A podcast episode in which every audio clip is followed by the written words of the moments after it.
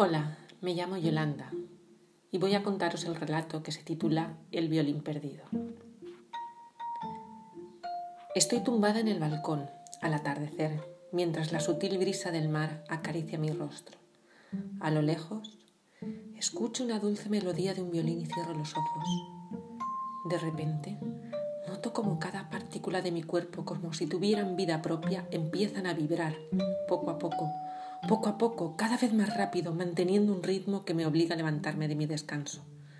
No consigo pararlas, intento frenarlas, pero la música empieza a llegar a mi corazón y ya no puedo hacer nada más. Me rindo.